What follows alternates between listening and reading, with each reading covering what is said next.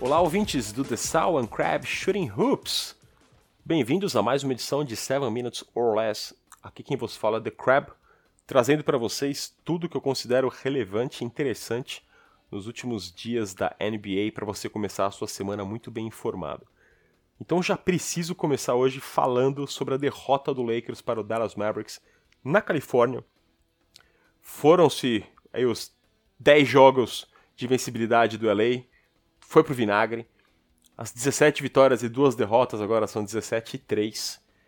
Isso aconteceu com além de uma partida fantástica do Luka Doncic, que fez 27 pontos, 10 assistências, 9 rebotes, de novo quase mais um triple-double, chutou 40% das bolas de 3 pontos, 4 em 10, foi, cara, uma partida incrível do esloveno. O Dallas conseguiu mudar esse jogo no terceiro período com uma defesa por zona em cima do Lakers, e o Lakers se contentou em ficar chutando bola de média e longa distância, e o que é pior, completamente sem ritmo. Era aquela bola que quem assistiu ao jogo via, às vezes o LeBron segurando ela até o relógio baixar para 5, 4 segundos, ele chutar com os pés plantados no chão. Então não, é, não foram bolas muito bem trabalhadas. E o Dallas aproveitou disso, fez um run ali, uma corrida de 17 a 0, abriu 20 pontos no Lakers.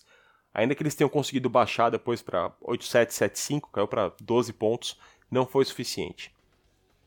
Isso traz à tona um comentário muito importante que nós fizemos na plataforma do Sal Crab. Quem segue a gente no Instagram deve ter visto sobre a força de calendário.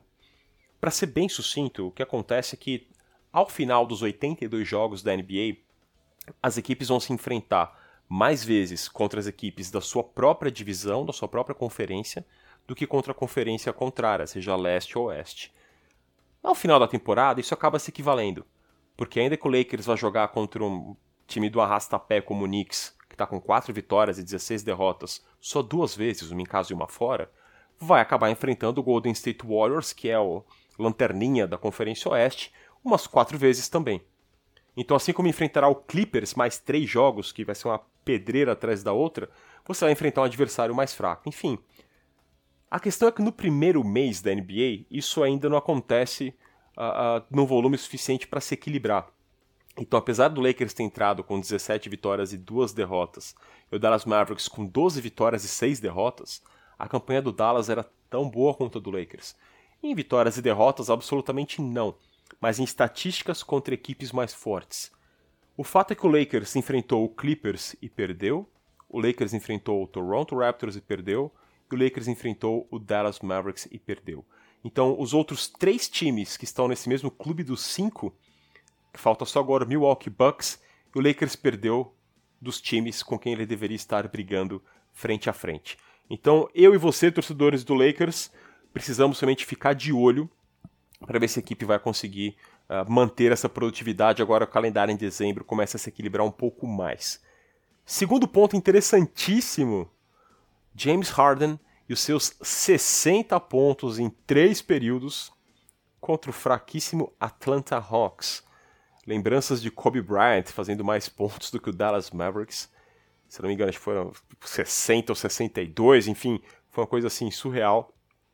Quem pôde assistir também o jogo do Houston ou aos highlights, os melhores momentos depois, viu que parecia um adulto jogando contra crianças. O James Harden fosse chutando uma bola de três completamente sem marcação, com o defensor do Dallas a dois passos atrás e só o braço levantado, ou James Harden batendo para dentro com os quatro, cinco passos em média que ele dá e subindo para a bandeja e ele sequer jogou o quarto período.